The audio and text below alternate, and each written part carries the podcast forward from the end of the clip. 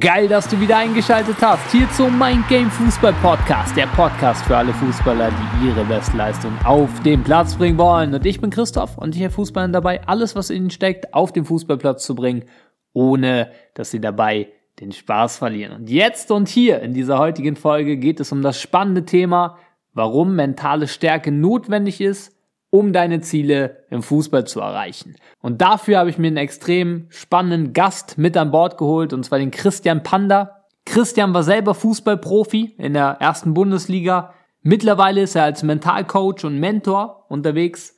Und ja, gemeinsam haben wir mal dieses Thema für dich angeschaut. Mentale Stärke, Sonnenseiten, Schattenseiten des Profilebens, was du alles brauchst, um Profi werden zu können, auch gewissermaßen und vor allen Dingen auch langfristig dort dich durchsetzen zu können. Neben natürlich noch vielen, vielen, vielen anderen Themen. Da sind definitiv viele, viele Dinge für dich dabei, die du direkt für dich mitnehmen kannst. Deswegen würde ich sagen, starten wir einfach mal direkt rein. Viel Spaß! So, da sind wir wieder. Ich darf heute wieder einen großartigen Gast bei mir begrüßen, und zwar den Christian Panda. Der Christian ist ehemaliger Fußballprofi, auch ehemaliger deutscher Nationalspieler, also hat in der aktiven Karriere auch das ein oder andere miterlebt und war auch sehr erfolgreich unterwegs ähm, wo er sich ja auch noch äh, berichten wird dann gleich. Und was auch extrem spannend ist, mittlerweile arbeitet er als ja, Mentalcoach und Mentor für Sportler. Ähm, ja, bei Kompass Sport Mentoring werden wir auch sicher noch darauf eingehen. Ja, Christian, erstmal schön, dass du da bist. Ja, vielen Dank, vielen Dank für die Einladung. Ähm, ich bin gespannt, was mich erwartet bei dir heute. Yes, ähm, lass uns gerne mal zum Start auf deine aktive Karriere etwas eingehen. Und nimm uns mal da ein bisschen mit. Klar, wir haben es gerade schon gehört, so die, die Fakten sprechen für sich. Im FC Schalke hast du gespielt bei Hannover 96, erste Bundesliga, Champions League, Europa League und so weiter. Alles, sage ich jetzt mal, mitgemacht, was man als Profifußballer so erleben kann und teilweise auch erreichen kann. Ähm, lass uns mal ganz, ganz in die Kindheit reisen. Also so einen kleinen Einblick, wie hat bei dir alles begonnen mit dem Fußball und wie sah dein Weg aus, ähm, ja, Richtung Fußball-Profibereich? Ja. Du, ich habe ganz klassisch, wie das früher so war, eigentlich immer den Ball dabei gehabt. Ich habe immer Fußball gespielt. Ähm, ich sage das immer in der Generation heute, die können das so gar nicht nachvollziehen, ähm, wie ein Leben aussieht ohne Nintendo Switch, ohne PlayStation, ohne 24 Stunden Fernsehprogramm oder YouTube oder Streaming-Plattform. Ähm, das hatten wir zu meiner Zeit nicht. Da hatte ich einen Gameboy mit Tetris, das war nach zehn Minuten langweilig, ähm, die, die Dinger da zu drehen und einzusortieren. Ähm, dementsprechend bin ich lieber Fußball spielen gegangen und habe eigentlich so ein einschneidendes Erlebnis gehabt mit der WM 1990, wo Deutschland Weltmeister geworden ist, war für mich so dieser Knackpunkt, wo ich dann auch Bock hatte, im Verein Fußball zu spielen. Ähm, vorher ähm, habe ich gerne gebolzt auf dem Bolzplatz, aber nicht so wirklich im Verein gespielt. Und ja, war eigentlich eine durchgängige Erfolgsgeschichte schon in der Jugend. Ich bin dann angefangen und war fast immer einer der Besten. Habe so zu Pubertätzeiten äh, um die 16 Jahre rum so einen kleinen Durchhänger gehabt. Ähm, da lief es dann nicht ganz so gut, ähm, so ein halbes Jahr lang und dann war das auch überstanden und bin eigentlich immer aufgestiegen. Das heißt, ähm, von meinem kleinen Heimatverein zum nächsten, zum nächsten, zum nächsten, bis ich irgendwann in, in Münster bei Preußen Münster war, was hier in der Region der größte Verein ist. Und habe dann vier Jahre dort in der Jugend gespielt ähm, und bin dann im zweiten Jahr U19, damals hieß es noch A-Jugend, ähm, zu Schalke gewechselt, was ja für heutige Verhältnisse wahnsinnig spät ist. Ich glaube aber, dass mir das wahnsinnig gut getan hat, dass ich relativ lange in meinem gewohnten Umfeld war, meine, meine Freunde, meine Familie um mich hatte, ähm, hat mir, glaube ich, gut getan und habe dann ein Jahr bei Schalke in der A-Jugend verbracht, habe innerhalb von kürzester Zeit wahnsinnig viel gelernt. Also ich habe immer gesagt, das, was ich in vier Jahren Preußen Münster vorher gelernt habe, habe ich dort in nicht mal einem Jahr gelernt. Also ich hatte zwischendurch sogar noch eine Leisten-OP. Das heißt, von diesen effektiv zehn Monaten, wo die Saison läuft, ähm, war ich, glaube ich, auch nur gute sieben Monate dabei. Ähm, habe mich aber echt sehr gut weiterentwickelt und somit auch den Sprung dann in den Profibereich geschafft. Super spannend zu hören. Ist ja generell immer so das Ding, dass es da ja auch heutzutage nicht äh, Schablone A gibt, so, sondern letztendlich für jeden das, äh, was persönlich gut tut, um einfach nach oben zu kommen und auch Freude zu haben. Ne? Ähm, auf eine Sache würde ich gerne eingehen beim FC Schalke, was ich äh, ja gehört habe in einem anderen Interview von dir, was ich extrem spannend fand, dass du am Anfang, wo du dort angekommen bist, natürlich Sprung Preußen Münster zu Schalke, ähm, ist natürlich auch nochmal ein Ding, dass du da ja nicht direkt von Anfang an einer der Besten warst, sondern dann vielleicht dich erstmal anpassen musstest und ähm, dort auch eine neue Position, glaube ich, mit dem Linksverteidiger für dich und so weiter. Und dass du dann, wie du gesagt hast, die Leisten-OP hattest. Und jetzt ist spannend, ähm, dass, äh, da wurde nicht darauf eingegangen, da würde ich jetzt gerne mit dir darauf eingehen, da hast du gesagt, da kamst du als ein wie neuer Mensch zurück und warst dann vielleicht auch leistungstechnisch direkt am Start.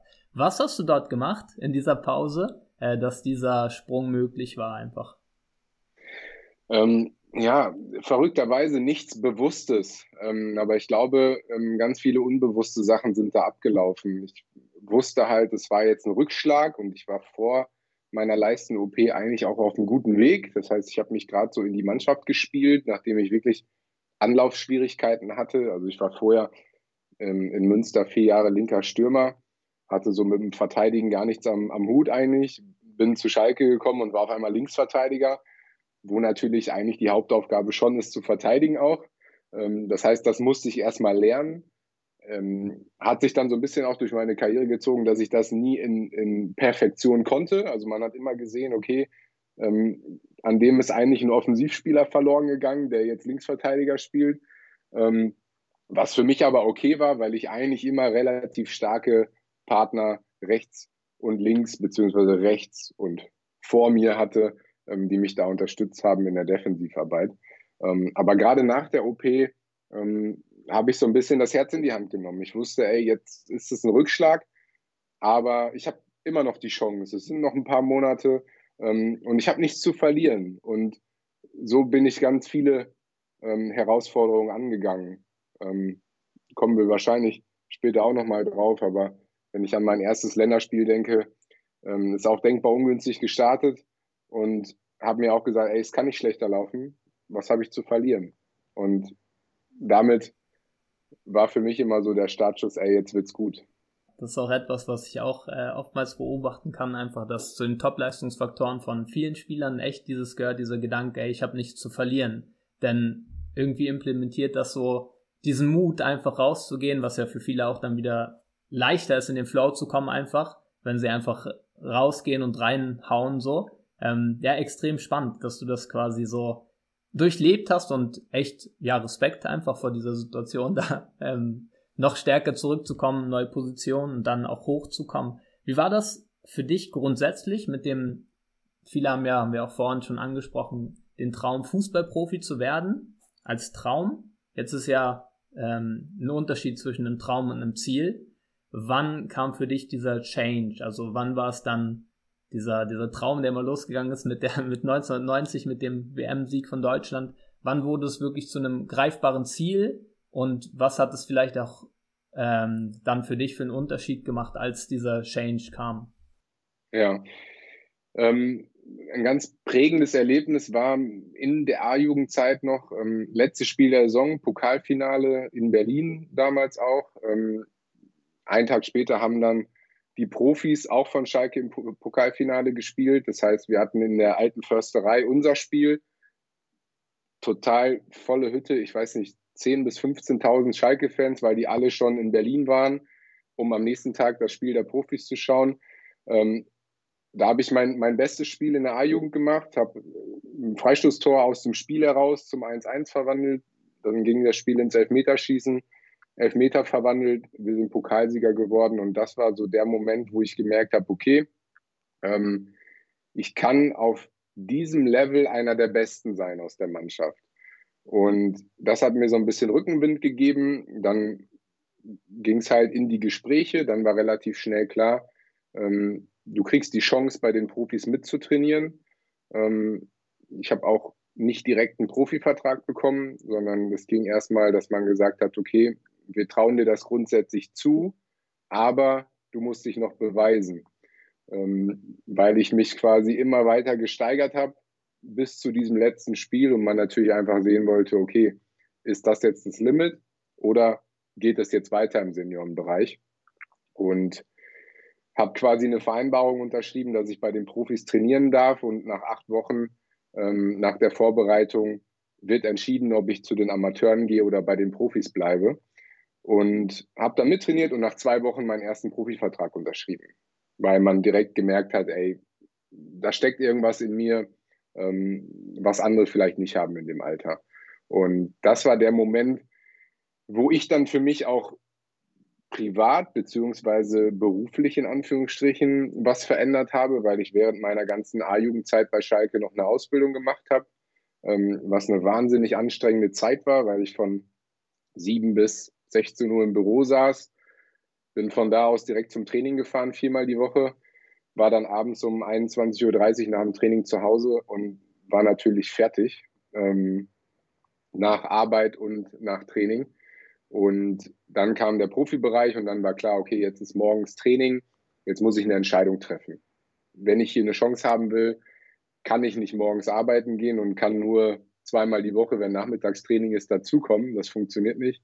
Und habe dann halt gesagt, okay, die Ausbildung ähm, wird pausiert. Da hatte ich einen sehr kulanten Arbeitgeber, der gesagt hat, pass auf, das ist deine Chance wir unterstützen dich dabei, wir machen auf Pause und wenn du nach einem Jahr merkst, ey, das funktioniert nicht, ich möchte zurückkommen, kann ich zurückkommen.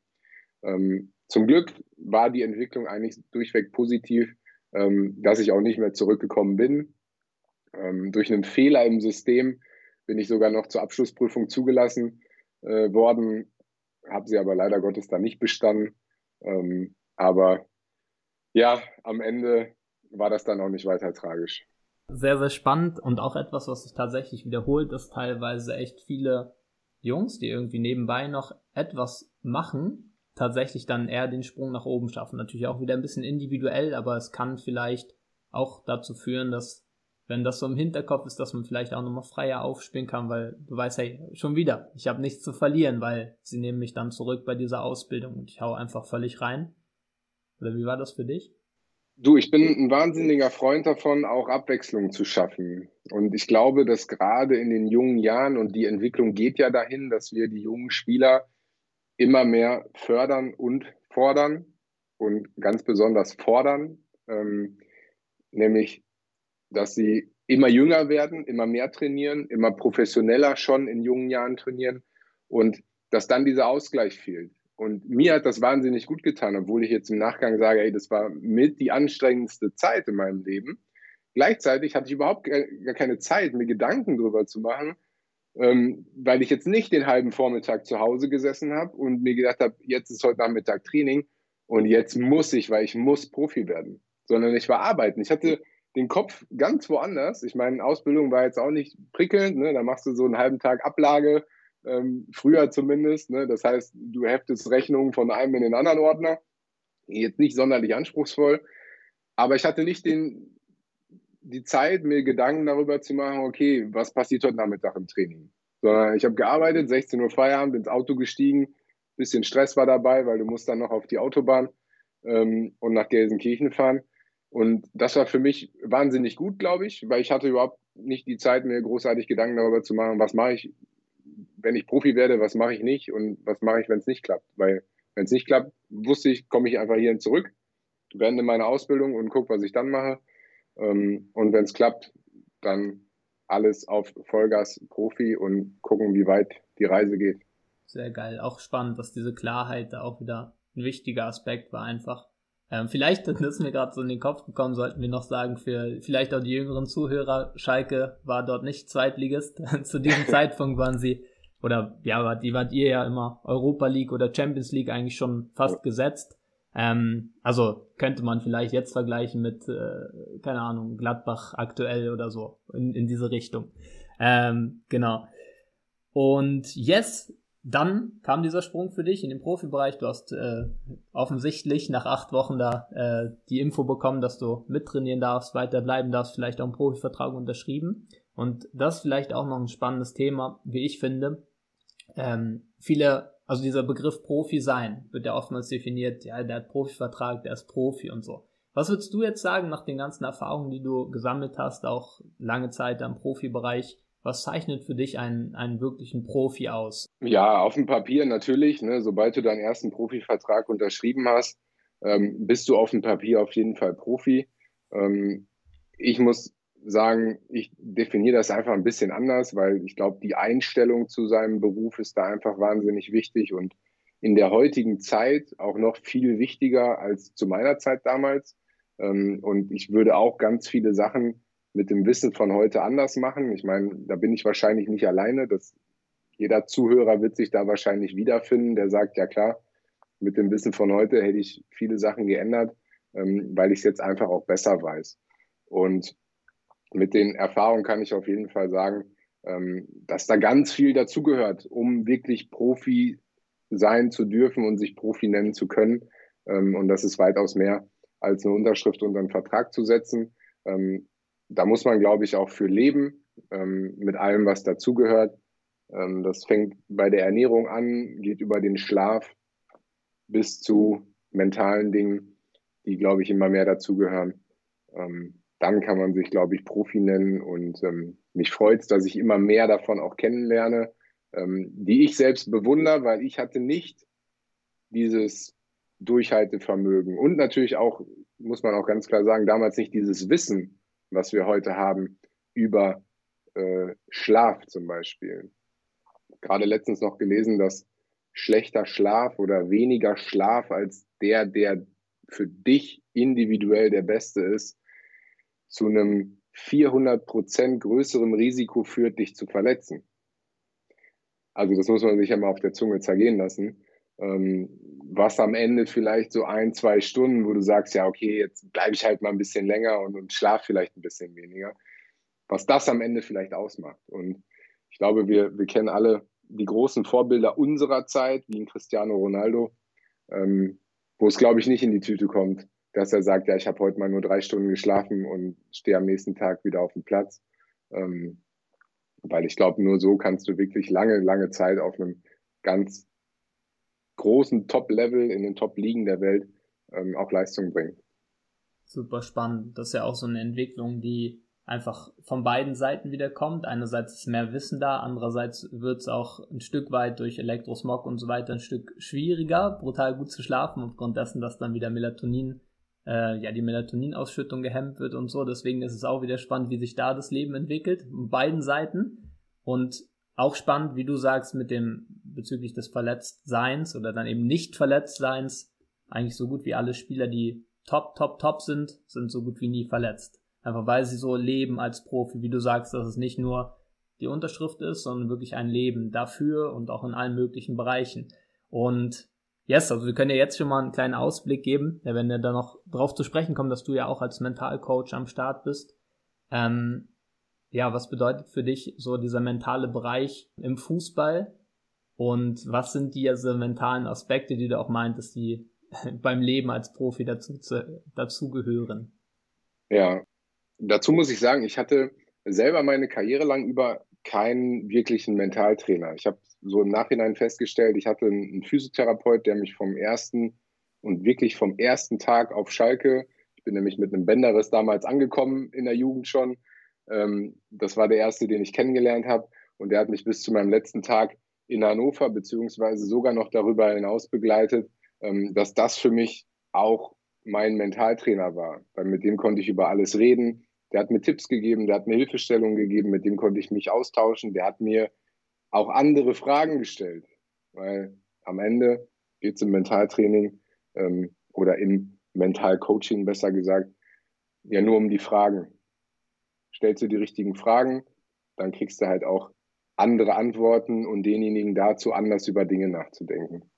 Und ich glaube, ähm, dass es für mich so war, ähm, ich habe meine Karriere beendet, habe dann geguckt, okay, was interessiert mich, was möchte ich machen, ähm, habe meinen heutigen Geschäftspartner mal wieder getroffen, ähm, wo ich damals mal sein erster Interviewpartner für sein erstes Buch war ähm, und wir haben uns immer über die Jahre ausgetauscht, weil er hat in dem Bereich gearbeitet, hat mit Sportlern gearbeitet, mit Führungskräften gearbeitet, gibt Seminare.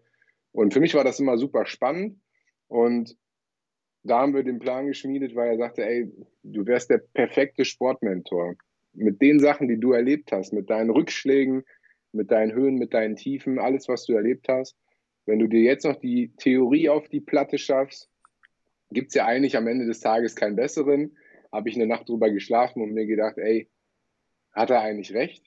Ähm, möchte auch nicht dieser typische Mentalcoach sein, möchte eher ein Laufbahnbegleiter sein, weil ich glaube, mit den Erfahrungen, die ich gesammelt habe, ähm, bin ich jetzt nicht der typische Fragensteller, sondern ich bin auch viel mehr ein Tippgeber und jemand, der aus seiner eigenen Erfahrung erzählen kann und vielleicht dem Spieler das eine oder andere mit an die Hand geben kann, was er ausprobieren kann. Ich sage gar nicht, dass das, was ich sage, für alle gilt und dass, dass ich für jeden hier die Weisheit habe, ähm, aber für jeden wahrscheinlich ähm, ein Tipp in der Situation, in der du gerade steckst, wie du es angehen könntest. Und am Ende muss eh jeder seinen Weg finden. Mega, mega, wie du sagst. Ich glaube, auch da dürfen wir auch offen sein für Weiterentwicklung. dass äh, nur Coaching funktioniert auch nicht bei allen, denn auch besonders die jüngere Generation wünscht sich auch so einen Mix. Also letztendlich glaube ich, äh, so ganz, ganz, ganz klassisches Coaching und man darf nur fragen und schwitzt, weil man nichts sagen darf und so. Das äh, wird sehr wahrscheinlich auch nicht, weil es funktioniert auch nicht bei den meisten, ja, 15-, 16-Jährigen. Sie erwarten sich auch da, besonders wenn du, also jetzt auch von dir mit deinen geilen Erfahrungen, die du sammeln durftest, dass du ihnen da auch mal hilfst und auch mal einen Tipp in die eine oder andere Richtung gibst. Ähm, yes, du hast schon gesagt, es gab sehr viele Höhen und Tiefen bei dir in der Karriere. Ähm, kannst du uns da mal vielleicht mitnehmen, weil ja viele Zuhörer, Zuhörerinnen ähm, haben ja diesen Traum Fußballprofi und es wird ja ganz oft mehr davon berichtet, wie es dann ist, ähm, viel Geld zu verdienen, wie es dann ist, äh, bekannt zu sein und so weiter. Natürlich hat ja alles immer die eine Seite und die andere Seite der Medaille. Ähm, so, Kannst du uns da mal mitnehmen, was so die Höhen und Tiefen bei dir in der Karriere waren und was Dinge sind, die du gerne schon dort äh, in den acht Wochen Training bei der ersten Mannschaft gewusst hättest über das Geschäft? Ja, es ist natürlich eine, eine Frage, da könnte ich jetzt eigentlich ein Buch drüber schreiben, ähm, aber zusammengefasst ähm, kann ich schon sagen, dass am Ende fast genauso viele Höhen wie Tiefen da drin sind, was eigentlich traurig ist ähm, weil man hat ja diesen Traum, Fußballprofi zu werden als kleines Kind, nicht, weil du sagst, ja, ich will damit reich werden, ich will damit berühmt werden, sondern ich will das, was ich liebe, das, was ich als Kind jeden Tag mache, das soll mein Job werden.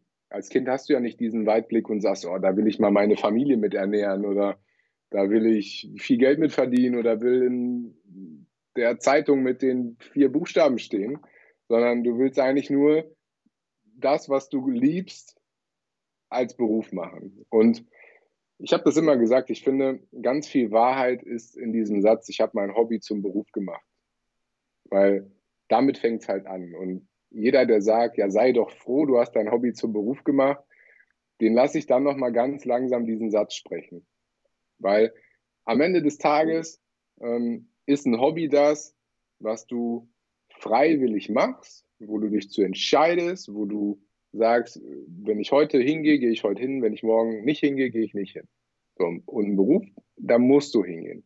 Und ich hatte auch Tage, ich hatte auch Wochen dabei, wo ich gedacht habe, ey, minus drei Grad draußen, der Boden gefroren, Schnee, jetzt musste aufstehen und musste morgens auf den Platz raus. Ähm, natürlich habe ich immer das getan, was mir Spaß macht. Ich habe Fußball geliebt, aber nichtsdestotrotz ist es auch nicht immer schön. Und ich kann auch die Leute nicht verstehen, die sagen, ja, ähm, aber dafür hast du viel Geld verdient. Das ist für mich kein Argument, weil ich finde, du kannst das eine mit dem anderen nicht aufwiegen. Also du kannst ja nicht sagen, okay, ja, jetzt verdiene ich halt mein Geld, aber mir geht es total schlecht. Also hätte ich mich über einen längeren Zeitraum unwohl gefühlt und, und hätte nicht mehr diese Liebe dafür gehabt, dann ist es egal, wie viel Geld du verdienst, dann hätte ich aufgehört damit, weil ähm, Geld am Ende macht dich halt nicht glücklich. Das lässt dich zufriedener schlafen, wenn du weißt, am nächsten Tag ähm, kannst du Essen auf den Tisch stellen und kannst dir vielleicht auch ein bisschen mehr leisten als deine Kumpels. Aber meine Freunde, die alle was anderes gemacht haben, die mittlerweile Lehrer sind, Autoverkäufer, keine Ahnung, Clubbesitzer, was auch immer, die waren alle genauso glücklich wie ich. Also ich war nicht glücklicher, nur weil ich Fußballer war. Und ich glaube, ähm, dass man daran schon hören kann, dass da auch viele Sachen dabei waren, die jetzt rein für mich persönlich nicht so cool waren. Also ich bin zum Beispiel niemand, der wahnsinnig gerne ähm, in der Öffentlichkeit steht. Ich habe das immer gehasst, wenn du Interviews geben musst, wenn du vor einer Kamera stehst und irgendwas erzählen sollst. Weil das war nicht mein Beruf, in Anführungsstrichen. Das gehört dazu, das weiß ich, deswegen habe ich das gemacht. Aber da konnte ich mich nie mit anfreunden und hatte da nie Bock drauf. Und deswegen findet man auch im Verhältnis zu vielen anderen ähm, von mir relativ wenig, weil ich selbst Einladungen ins Sportstudio irgendwann nicht mehr wahrgenommen habe. Da war ich dann einmal und mir hat es jetzt nicht so wahnsinnig gut gefallen. Gar nicht, weil die Moderatoren schlecht waren oder das ganze Ding finde ich super, habe ich super gerne geguckt. Aber mich in dieser Hauptrolle alleine in einem Segment, was jetzt nicht meine Kernkompetenz ist, fand ich nicht cool. Und deswegen habe ich mich dahingehend auch so ein bisschen verschlossen.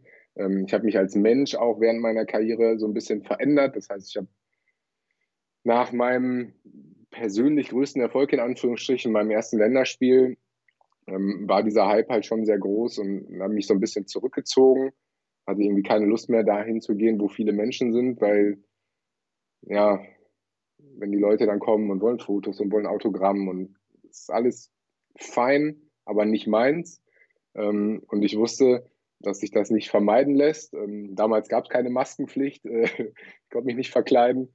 Ähm, das heißt, ich bin einfach zu Hause geblieben oder ich bin da gegangen, wo ich wusste, da sind keine Menschen. Ähm, und deswegen ähm, ist das auch eine Schattenseite. Eine Schattenseite, die mich ähm, jetzt nicht großartig belastet hat, weil ich jetzt, also hat es jetzt nicht sonderlich gefehlt, ins Kino zu gehen oder keine Ahnung, aber das habe ich bis heute mitgenommen. Ich gehe heute noch nicht gerne ins Kino, ähm, aber mache das mit den Kindern dann, wenn es halt mal möglich ist, natürlich auch. Aber da gibt es halt ganz viel, da könnte ich dir jetzt wahnsinnig viel noch von aufzählen. Ähm, aber das jetzt mal so als kleinen Einblick, ähm, wie das für mich halt so war. Ja, mega spannend. Wirklich extrem spannend zu hören. Ich glaube, da ist ja auch dann jeder oder jeder lernt es dann auch wirklich kennen. So einerseits äh, irgendwie dieses, weil das alle wollen, bekannt zu sein, aber auch was es dann bedeutet. Irgendwie auf einmal ein Länderspieltor geschossen, auf einmal möchtest du da nicht gerne hingehen, weil du kannst nicht die Zeit mit deiner Frau genießen, sondern äh, hast dann sozusagen 30 andere Frauen, mit denen du dich abfotografieren darfst, so nach dem Motto oder sollst. Und wenn du es nicht tust, dann ist auch wieder in der Zeitung, wie bei Haaland jetzt letztens, was ich da gesehen habe, er gibt, glaube ich, jedes Spiel sein Trikot ab. Hat er da irgendwie einmal äh, das Trikot woanders hingegeben und auf einmal überall Schlagzeilen und stürzen sich drauf, er würde es nicht abgeben und hier und da. Ähm, so Sachen.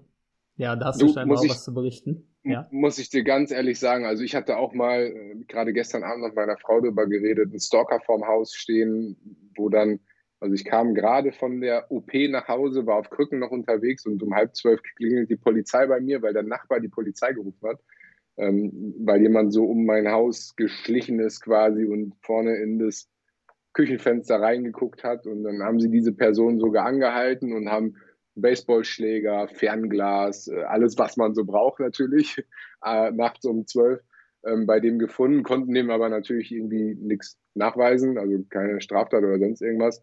Ähm, und der ist wochenlang bei mir, ähm, weil ich damals meine Freundin zum Flughafen gefahren habe, um 5.30 Uhr ist der mir entgegengekommen, in ein Wohngebiet, was eine Sackgasse war. Ähm, und da hast du natürlich keinen Bock drauf, wenn das solche Sachen mit sich bringt. Und ähm, das, was du gerade gesagt hast, finde ich ein wahnsinnig gutes Beispiel. Zu meiner Zeit gab es ja diese Social Media Geschichten, die stecken gerade in den Kinderschuhen. Das heißt, Facebook wurde gerade groß. Mittlerweile, muss ich ganz ehrlich sagen, finde ich das ja wirklich extrem ekelhaft, dass jeder unter, das Schlimme noch unter Fake-Namen seinen Senf dazugeben kann und ganz schnell irgendwelche Shitstorms entstehen für Sachen, die keine Berechtigung haben am Ende. Und ich bin ganz ehrlich, ähm, der Haaland ist ja auch nicht verpflichtet, jedes Mal sein Trikot abzugeben. Also, wenn er aus persönlichen Gründen, und der wird wahrscheinlich einen Grund gehabt haben, warum er sein Trikot nicht abgegeben hat. Und da fragt am Ende keiner nach. Also, als Beispiel, vielleicht hat er es einem anderen kranken Kind versprochen und kann das halt dann nicht abgeben. Ähm, da fragt halt keiner nach. Warum? Sondern heißt es, ja, der hat das nicht abgegeben. Das ist ein Arschloch. Und das löst in mir völlige Unverständnis aus. Ähm, pauschal ungequält äh, seinen Senf dazu zu geben, ähm, einfach weil ich gerade Bock drauf habe. Und am besten noch unter einem Fake-Profil.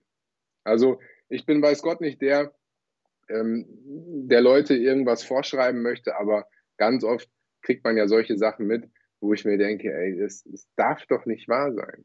Wir bewerten doch auch nicht Person XY, die im Supermarkt arbeitet, weil sie jetzt einen Teil falsch gebongt hat. Und schreiben dann einen riesen Shitstorm an die gute Dame, ähm, weil die einen Fehler gemacht hat. Und eigentlich gar kein Fehler, eigentlich eine Erfahrung, weil einen Fehler machst du ja eigentlich bewusst. Das heißt, wenn ich jetzt eine Glasflasche vom Kopf hau, dann weiß ich vorher, das wird nicht gut enden, das ist ein Fehler. Aber alles, was ich ja unbewusst im guten Willen mache, das ist ja eine Erfahrung, die ich mache. Und dementsprechend ähm, finde ich das absolut uncool, wie diese Entwicklung ist.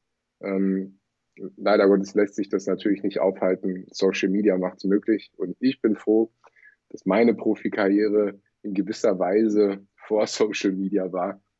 Ähm, auch wenn ich mir die Sachen gar nicht durchgelesen habe. Damals gab es ja auch schon irgendwelche Foren, wo die Leute dann schreiben konnten. Ähm, ich habe mich davon ferngehalten, ähm, habe auch, wenn es mal schlecht lief, keine Zeitung gelesen, weil ich mir gedacht habe, ja, zieht dich eh nur runter am Ende. Also was sollst du darin Gutes rausziehen? Ähm, ja. Yes, mega, mega schön gesagt. Danke dir dafür den Einblick. Ich glaube, das, was wir jetzt tun können, was jetzt in unserem Einflussbereich liegt, ist hier mal in dem Rahmen, den wir gerade haben, Bewusstsein zu schaffen. Hey, Freunde, nicht alles, was geschrieben wird, stimmt gewissermaßen. Und wie du sagst, Christian, das ist, glaube ich, so ein wichtiger Punkt, dass immer, immer aus gutem Willen gehandelt wird. In dem Fall, weil ja jeder auch weiß, hey, das und das kann ich gar nicht machen, weil dann werde ich jetzt zerfleischt. Das heißt, egal alles, was ihr lesen werdet, nehmen wir jetzt nochmal dieses Beispiel Haaland Trikot, ich bin mir sehr sicher, dass er das irgendwie einem kranken Kind versprochen hat oder was auch immer. Oder auch, oder, oder seinem Sohn oder was auch immer. Ähm, und deswegen ist es so wichtig, da mal jetzt für uns als Konsumenten im Außen da einfach wach zu sein, bewusst zu sein, denn so etwas passiert nicht nur in dem Fußballbereich, sondern jetzt im ganzen Leben werden bestimmte Sachen aufgebaut und so weiter. Da appellieren, glaube ich, wir beide ans Bewusstsein jetzt von all unseren Zuhörern und Zuhörerinnen. Und jetzt, was glaube ich, aber auch noch spannend ist, das sind natürlich die Schattenseiten und die sind real, ganz klar. Und trotzdem ist es ja so, dass das Fußballersein trotzdem natürlich auch etwas, also auch die Sonnenseiten hat, ne? Was würdest du aus deiner heutigen Perspektive sagen? Was hättest du für dich persönlich, als der Persönlichkeitstyp, der du bist und sein möchtest, ähm, gemacht? Oder vielleicht hast du auch gemacht, um diese Freude, die ja auch da ist, noch mehr zu pushen, trotzdem es dann zum Beruf wird. Also trotzdem aus einem Ich will ein gewisses Ich muss wird, trotzdem die Freude zu pushen und vielleicht äh, tagtäglich mit Riesenfreude äh, auf den Platz zu gehen und so weiter und so fort. Du, ich hatte einen wahnsinnig großen Vorteil, wo ich immer dachte, das ist ein riesengroßer Nachteil. Ich war relativ häufig verletzt und auch lange verletzt. Und ich glaube, dass mir diese Verletzung, so schlimm sie in dem Moment waren, aber ganz viel gegeben hat, nämlich immer wieder diesen Antrieb, wiederzukommen und immer wieder diesen Antrieb, den Leuten das zu beweisen. Ich kann dich kurz mitnehmen. Erste Knieverletzung mit 21, nachdem ich mich gerade als Stammspieler etabliert habe, irgendwie nach 20, 23 Bundesligaspielen, ähm, hat die Konsequenz gehabt, drei Operationen, 19 Monate Pause. Wusste ich natürlich am Anfang zum Glück noch nicht. Ähm, da war halt die Prognose neun Monate Pause, danach spielt sie wieder. Dass die die Eins vorne vergessen hatten äh, vor der neun, war mir da noch nicht bewusst, was auch gut war. Ähm, bin in der Zeit, in, nach zehn Monaten ungefähr, bei fünf Ärzten gewesen, um mir verschiedenste Meinungen zu holen, weil es einfach nicht besser wurde. Und dann bin ich nach meiner Rundfahrt durch Deutschland nach Hause gekommen und hatte von diesen fünf Ärzten so drei Meinungen. So da, die eine Partei hat gesagt, ey, äh, eigentlich kannst du das vergessen. Und es waren Spezialisten, muss ich dazu sagen. Ähm, mit dem Knie wird es nichts. Die anderen beiden haben gesagt, ja, müssten wir operieren nochmal? Und der nächste hat gesagt, ja, eigentlich muss ich beiden Seiten recht geben und ich stehe jetzt wirklich in der Mitte und kann dir gar nicht sagen, was meine Tendenz ist. Von einem Spezialisten. Und dann fährst du als 21-jähriger Mensch nach Hause und weißt überhaupt nichts mehr, weil du bei erfahrenen Operateuren warst und kein klares Bild hast und musst eine Entscheidung treffen. Ich habe mich dann operieren lassen, was die richtige Entscheidung war, bei dem Arzt, wo ich das beste Bauchgefühl hatte. Und ich glaube, dass das ganz viel dazu beigetragen hat, dass ich immer wieder diesen Willen entwickelt habe, den Leuten was zu beweisen und mir selbst es auch zu beweisen. Ich wollte nicht mit 21 meine Karriere beenden. Dafür hatte ich zu viel vor. Dafür habe ich auch gemerkt, dass ich gut genug war, da mithalten zu können. Ich habe mit 21 war ich das erste Mal nominiert damals für die Nationalmannschaft, für diese Asienreise, ähm, musste es auch verletzungsbedingt absagen, aber habe halt gemerkt, ey, du kannst hier was Großes erreichen. Und das war immer wieder mein Antrieb. Und ich glaube, dass diese Verletzungen mir immer wieder geholfen haben, so diesen Fokus zu schärfen, auch wenn sie total sinnlos in dem Moment sich angefühlt haben, weil wer sagt schon, Kreuzbandriss tut mir gut. Aber für mich war das halt was, wo ich so ein bisschen auf dem Boden der Tatsachen gelandet bin und gesagt habe, okay, ist scheiße, aber weiter geht die wilde Fahrt. Ich gebe wieder Gas, ich will wieder dahin, ähm, wo es mir Spaß macht, Fußball zu spielen, weil ich mich mit den Besten messen kann. Und das nicht nur in Deutschland, sondern am Ende sogar europaweit. Mega. Also was ich da jetzt so ein bisschen rausnehme, ist letztendlich deine Visions- und Zielfokussierung und äh, dass ja. einfach die Zeit der Verletzungen, die geholfen hat, da wieder diesen Antrieb neu zu sammeln. Ähm, jetzt vielleicht, also soll jetzt auch nicht heißen für euch, dass ihr euch unbedingt jetzt sofort verletzen sollt, ähm, sondern einfach da gewissermaßen die Ziele und auch die, die Antreiber, also die eigenen Werte und so zu kennen und vor allen Dingen immer wieder sich vor Augen zu rufen. So würde ich das jetzt mal zusammenfassen. Und, und das ist ja schön, dass du das sagst, weil das, das wissen ja die meisten gar nicht. Und da können wir auch weggehen vom Profisport. Ich glaube, dass es für jeden Menschen wichtig ist zu wissen, ähm, was sind meine Werte.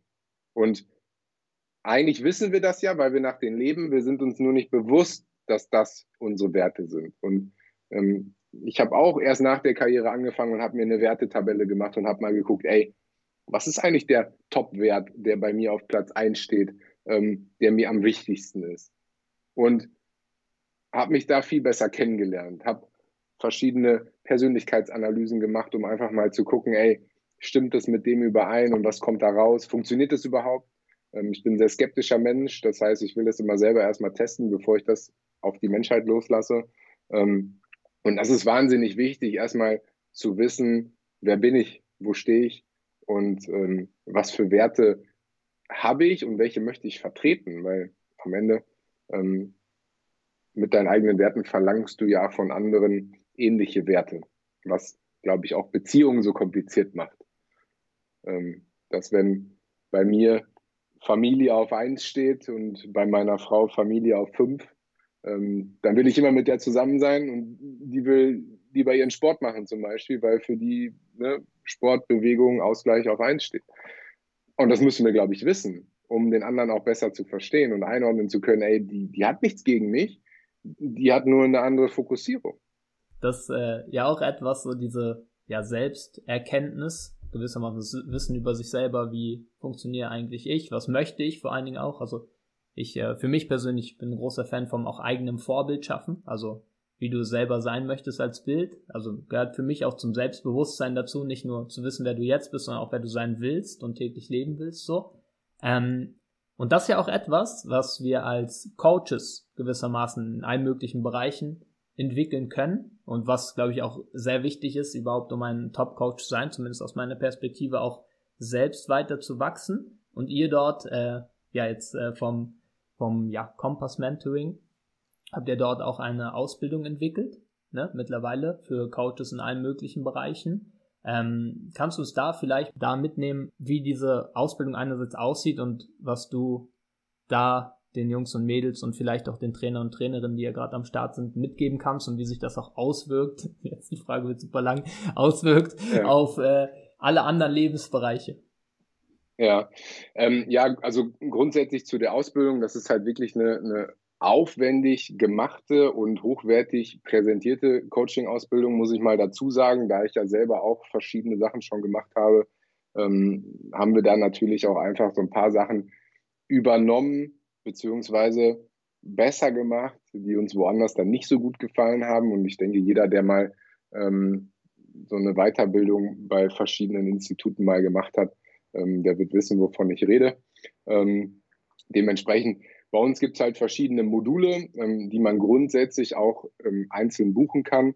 Ähm, wir haben zum Beispiel ähm, das Modul M-Trace dabei, was so ein Emotionscoaching ist, um emotionale Blockaden zu lösen, um das halt machen zu können, weil das wirklich mit einer Zertifizierung ist. Das heißt, wir haben einen Lehrtrainer dabei, der danach dann auch diese Zertifizierung wirklich ausstellen kann, was über die Dirk Eilert Akademie in Berlin läuft. Ähm, dafür braucht man halt eine gewisse Vorbildung. Ähm, dementsprechend ist man selber schon Coach und kann ähm, die gewisse Stundenanzahl an Coachings nachweisen oder man bucht quasi bei uns dann den Block 1 und 2 dazu. Dann hat man quasi ähm, genau diese Anzahl an Stunden, die man auch einfach braucht. Und was mein Part in unserer Coaching-Ausbildung ist, ist natürlich der Bereich Sport Mentoring, ähm, wo wir einfach gesagt haben, wir machen das als einzelnen Block. Das heißt, das wäre dann immer Donnerstag bis Sonntag. Ähm, so 10 bis 17, 18 Uhr dauert es dann ungefähr um den Dreh. ist zum größten Teil auch fast alles online. Das heißt, von den fünf Blöcken, die da sind, machen wir nur einen in Präsenz. Ähm, muss dazu sagen, wir sind jetzt wir haben damals vor einem Jahr die Idee entwickelt. Da war Corona noch ein bisschen weiter ausgeprägt.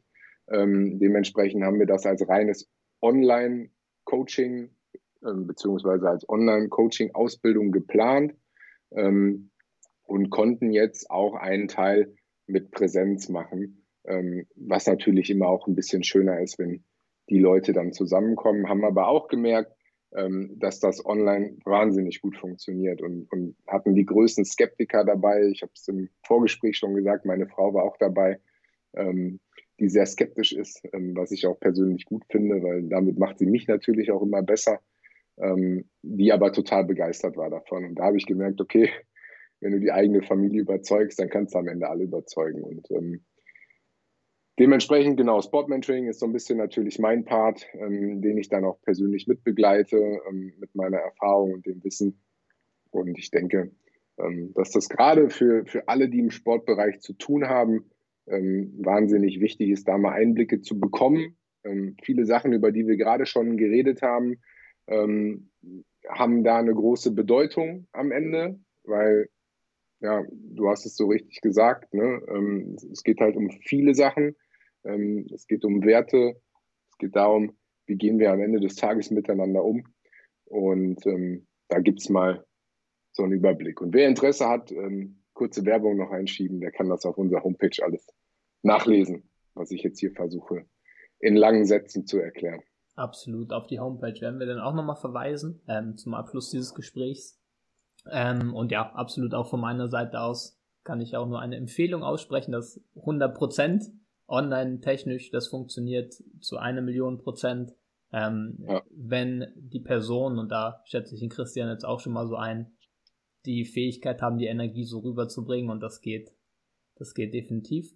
Ähm, ja, vielleicht noch so ein kleiner Ausblick, äh, für wen diese Ausbildung ist, denn du hast im Vorgespräch, wo wir beide gesprochen haben, auch gesagt, dass nicht nur ähm, letztendlich für ja, Sportmentaltrainer oder auch welche, die in diesem Bereich arbeiten wollen, sondern gewissermaßen auch für jeden. Du hast ein geiles Beispiel genannt, fand ich. Sogar auch ein Fahrlehrer kann davon profitieren, der besser mit äh, den Schülern umgehen möchte, ihn auch weiterentwickeln möchte, weil ähm, ja, kannst du da vielleicht nochmal ganz kurz darauf eingehen, für wen ist das alles so? Zielgruppe?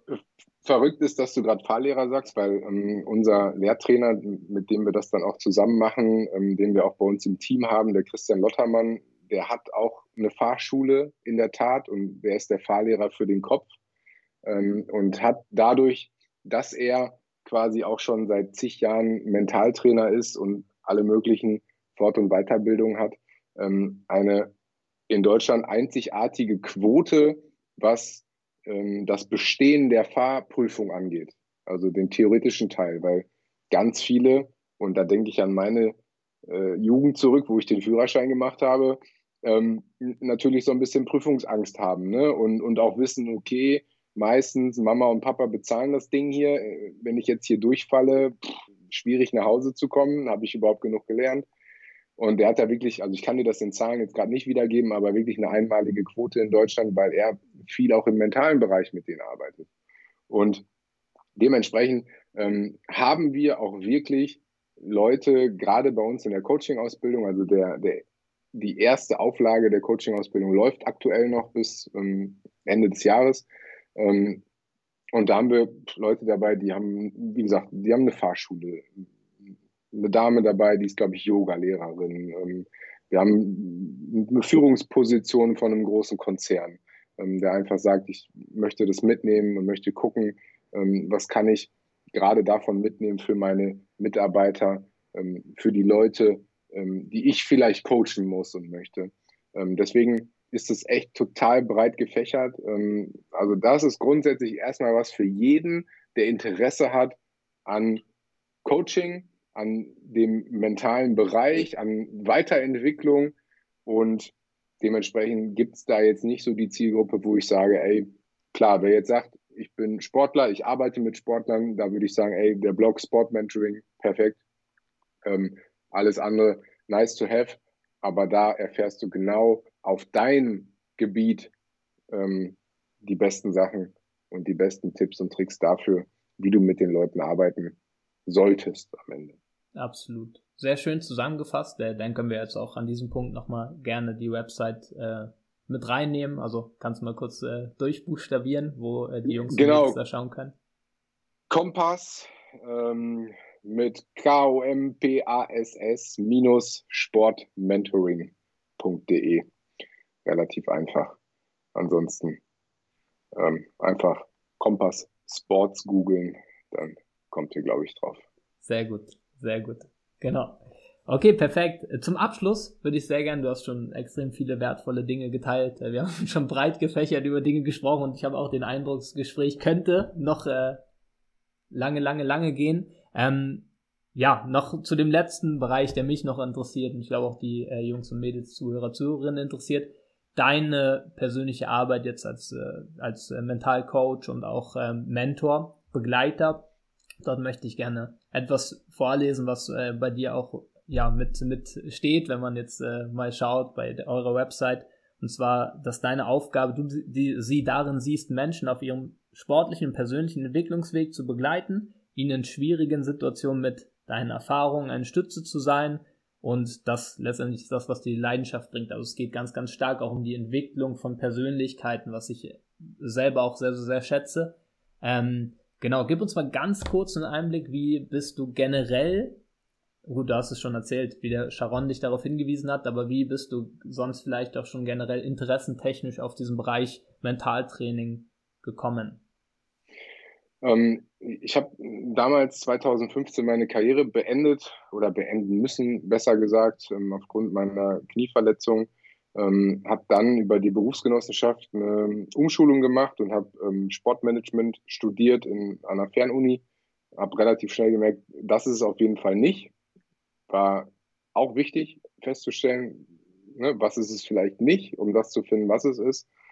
Und habe mich ganz viel mit Fußball natürlich beschäftigt, weil es halt jahrelang mein Beruf war und habe halt genau das festgestellt, ist die Jungs und Mädels werden immer jünger. Von denen verlangen wir immer mehr ab. Das heißt, wenn wir so einen Mukoko sehen mit 16 Jahren Bundesligaspieler, ähm, ich weiß nicht mit 16 Jahren, ob mir das so gut getan hätte, äh, in dem Alter Bundesliga zu spielen. Ähm, ich glaube, dass es zwingend notwendig ist, so jemanden zu unterstützen. Ähm, und deswegen habe ich auch gesagt, ähm, sehe ich mich eher als Laufbahnbegleiter, ähm, weil du die Männer in so einem jungen Alter an die Hand nehmen musst. Also machen wir uns nichts vor, wir waren alle mal 16, stellen wir uns jetzt gerade mal vor, ähm, da hätte dir einer eine große öffentliche Bühne gegeben und verhältnismäßig viel Geld, hätte jeder von uns damit was Gutes angestellt, ist die Frage. Und ich glaube, in 90 Prozent der Fälle kann jeder sagen, nein. Ich hätte mir irgendeinen Quatsch gekauft, den ich halt gerade geil finde, weil ich bin 16. Ähm, ich, keine Ahnung. Äh, man man sieht es ja bei Justin Bieber, der sich damals Autos gekauft hat, obwohl er noch keinen Führerschein hatte. Ähm, ist jetzt ein krasses Beispiel. Ähm, aber ich glaube, dass man da einen Begleiter braucht, dass man eine Art Mentor braucht, eine Art großen Bruder. Ähm, und deswegen haben wir immer gesagt, ist das der Sportmentor. Jemand, der an der Seite steht, der in gewissen Situationen hm, vielleicht auch mal hinten am Trikot zieht und sagt, ey, fahr mal einen Gang zurück, schalt mal einen Gang runter, tritt mal auf die Bremse. Ähm, und das ist so ein bisschen das, was ich mir wünsche in der Zusammenarbeit. Wir haben das eingangs schon mal gesagt. Häufig finden uns die Leute natürlich in Situationen, wo es gerade nicht gut läuft. Bedeutet gerade verletzt, gerade Tribünenplatz, gerade irgendwas passiert, was uncool ist. Die wenigsten kommen ja zu uns und sagen, ey, boah, ich habe am Wochenende habe einen Hattrick gemacht, aber ich will noch besser werden. Könnt ihr mich dabei unterstützen? Ich möchte jetzt ähm, Mentalcoaching oder Mentaltraining haben. Ähm, das ist ja selten der Fall. Und wenn ich es mir aussuchen könnte, wenn ich es mir wünschen könnte, ähm, sollten die Leute, die, die Spieler, egal welcher Sport, zu uns kommen in jungen Jahren und schon dieses Rüstzeug mit auf den Weg bekommen, was es heißt, mental stark zu sein, weil ich glaube, für so eine Karriere braucht man eine gewisse mentale Stärke, ähm, weil ich habe ganz viele andere Spieler in meiner Jugend gesehen, die viel, viel besser waren als ich, die augenscheinlich auch viel talentierter waren als ich, die es am Ende aber nicht über die vierte oder dritte Liga hinaus geschafft haben. Und ich glaube, dass das am Ende mit mentaler Stärke zu tun hat. Mit wie gehe ich an Dinge ran, wie bewerte ich Dinge, wie wichtig sind mir gute und schlechte Sachen. Also Sachen, die ich jetzt natürlich gut finde, die sich aber dann rausstellen als schlechte Sachen. Ähm, und wenn ich dann vielleicht noch den falschen Berater habe, wenn ich dann vielleicht im Verein keinen habe, der sagt, ey, der ist 16, ich glaube, wir müssen jemanden haben, der sich da so ein bisschen drum kümmert. Wenn du das alles nicht hast, ähm, wird es wahnsinnig schwer, in diesem Profibereich Fuß zu fassen und auch beständig deine Leistung zu bringen. Weil dafür gibt es halt zu viele, die das haben wollen, was du gerade hast. Und habe ich selber ganz viele erlebt, auch, auch Freunde und Bekannte von mir, die dann mal ein Bundesligaspiel gemacht haben, die dann aber nicht weitergekommen sind. Und ich glaube, dass das am Ende nicht Talent ist und nicht Können ist oder was auch immer, sondern dass das neben dem zur richtigen Zeit am richtigen Ort. Gehört natürlich auch dazu, eine Portion Glück, gar keine Frage. Glaube ich aber, dass das richtige Mindset am Ende darüber entscheidet, ähm, ob du es schaffst oder nicht. Super schön gesagt. Letztendlich ist es ja auch einfach so, wenn wir uns das mal vor Augen halten, physisch ist es ja in dir. Du hast schon mal dieses Topspiel gemacht. Ja. Und wenn es in dir ist, so, okay, was kann denn dann überhaupt die einzige limitierende Sache sein, die verhindert, dass es immer und immer wieder kontinuierlich 34 Spieltage am Start, das kann ja nur der Kopf sein, denn wir haben diese Ebene Körper, Geist, Seele, sage ich jetzt mal, okay, also muss ja irgendwie geistlich etwas damit zu tun haben.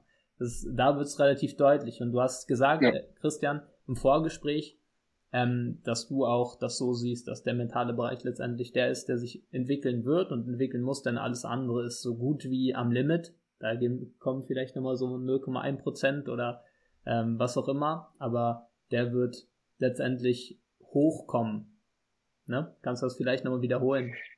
Ja, definitiv. Also ich bin da felsenfest von überzeugt. Ich denke, in, in Deutschland laufen wir so ein bisschen der Musik noch hinterher, wenn wir das jetzt mit Amerika vergleichen, die ja in vielen Dingen einfach Vorreiter sind, gerade was Sport betrifft. Ähm, ganz viele Sachen im athletischen Bereich kommen aus Amerika, ganz viele Sachen im Reha-Bereich kommen aus Amerika. Das machen die da schon, das kommt dann ein paar Jahre später und dann macht man das hier genauso. Ähm, ich glaube auch, und als eines der prominentesten Beispiele, was wahrscheinlich jedem ein Begriff ist, ist Dirk Nowitzki, der mit Holger Geschwindner jemanden an der Seite hatte, der ja Trainer, Mentor, Mentaltrainer, Psychologe, der war alles in einer Person. Ähm, und wer sich den, den Film mal angeschaut hat oder auch das Buch gelesen hat, ähm, der wird sehr schnell feststellen, ey, was haben die da eigentlich gemacht? Die haben Mentaltraining gemacht, die haben Mentalcoaching gemacht und das alles par excellence. Ähm, beim Dreierwerfen mit runterlaufender äh, Shotclock ähm, irgendein Gedicht aufsagen oder Matheaufgaben rechnen lassen. Ähm, ja, das ist doch, glaube ich, das, was als Vorbild dafür dienen sollte. Und ich glaube auch, dass das kommen wird, ähm, dass es noch ein bisschen verdreht ist. In Amerika bist du ein Idiot, wenn du keinen Mentaltrainer hast oder keinen Mentor oder wen auch immer. Nehme ich jetzt mal Mentaltrainer als Überbegriff für einen Begleiter. Und in Deutschland ist es genau andersrum sagen dir, äh, du hast einen Mentaltrainer, ja, bist du ein Idiot. also, und ich glaube, dass dieser Wandel halt, der entsteht gerade, weil ähm, ich, man liest es fast täglich, dass neue Fußballer in der Öffentlichkeit darüber reden, dass sie sich Hilfe holen, in Anführungsstrichen, dass sie sich begleiten lassen. Ähm, und ich glaube, dass die Tür dafür nur aufgemacht werden muss und dann ist es irgendwann da und dann ist es auch nicht mehr wegzudenken. Und ich nicht nur, weil ich das mache und weil ich vielleicht irgendwann mal davon profitiere, ähm, bin der festen Überzeugung, dass sich das durchsetzen wird auf Dauer, weil wir nicht drum herum kommen. Ähm, in dieser schnellen Entwicklung ähm, ist der Kopf so ein bisschen auf der Strecke geblieben, aber der entscheidet am Ende über alles. Und ich glaube, dass wir da hinkommen werden, ähm, dass auch der Letzte verstehen wird, dass die Entscheidungen über unseren Körper ja hier oben getroffen werden. Ne? Und wenn du da irgendwie Probleme hast, wenn du alleine aus dem Privatleben ähm, irgendwas mitnimmst, ähm, dann bist du nicht frei auf dem Platz. Und ich habe es ja vorhin schon mal gesagt, ähm, was bedeutet das eigentlich? Ja, frei sein auf dem Platz ist so eine Floskel, zwei Euro ins Phrasenschwein, wenn der Sky-Kommentator wieder sagt, ja, der ist im Kopf nicht frei, weil er jetzt gerade in seinen Vertragsverhandlungen steckt.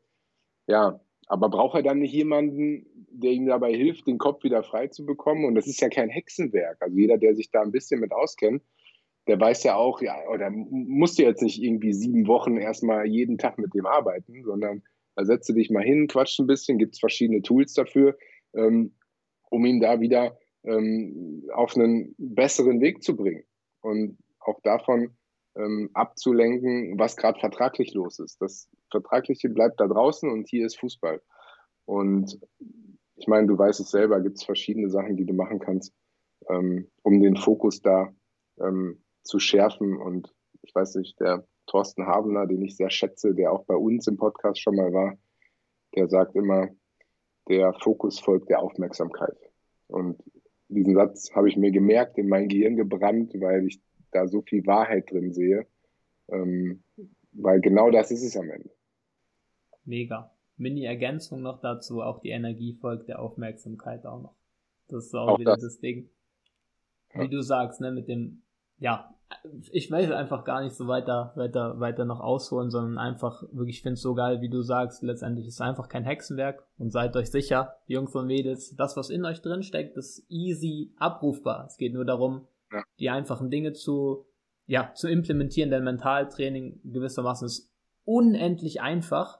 Nur es geht darum, die richtigen, einfachen Dinge zu tun. Und da gibt es so oft Informationsoverload und was auch immer und auf einmal sind unwichtige Sachen werden wichtig gemacht und ja. Viele verstehen es ja auch falsch. Am Absolut. Ende des Tages, was ist denn Mentaltraining? Also, wenn ich jetzt meine Wasserflasche hier hochhebe so, und die hier hinstelle und jetzt mir vorstelle, ich hebe meine Wasserflasche hoch, also nur in meinen Gedanken. Das ist am Ende ja Mentaltraining, wenn wir ehrlich sind. Das ist ja nicht mehr und nicht weniger. Ähm, dass es dann noch Mentalcoaching geht, gibt, wo du mit den Menschen ins Gespräch gehst und dann verschiedene Sachen besprichst und herausfindest und Fragen stellst.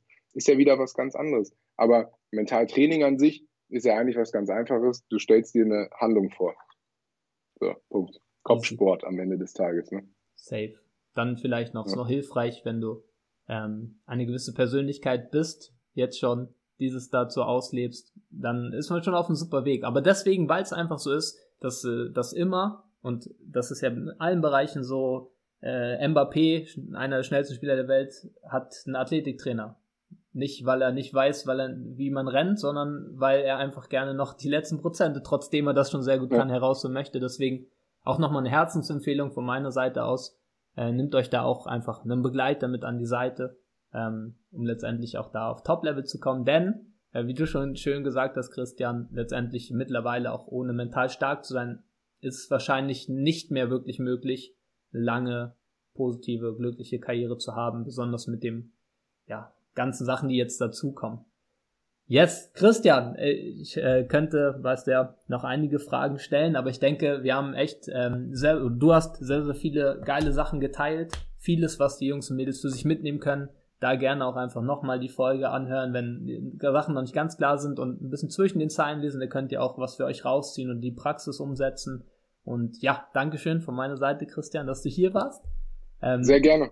Vielleicht im Abschluss noch, wo ja, die Jungs und Mädels, die jetzt mehr von dir noch sehen wollen, wo können sie dich finden? Also ist auch die Website die, wo sie raufschauen sollen oder hast du da noch ein, zwei andere Möglichkeiten, wo man mehr von dir sehen kann? Ja, also die, die Website, ähm, da kriegt man auf jeden Fall so ein paar Infos. Ähm, ansonsten Social Media mäßig bin ich jetzt nicht so aktiv.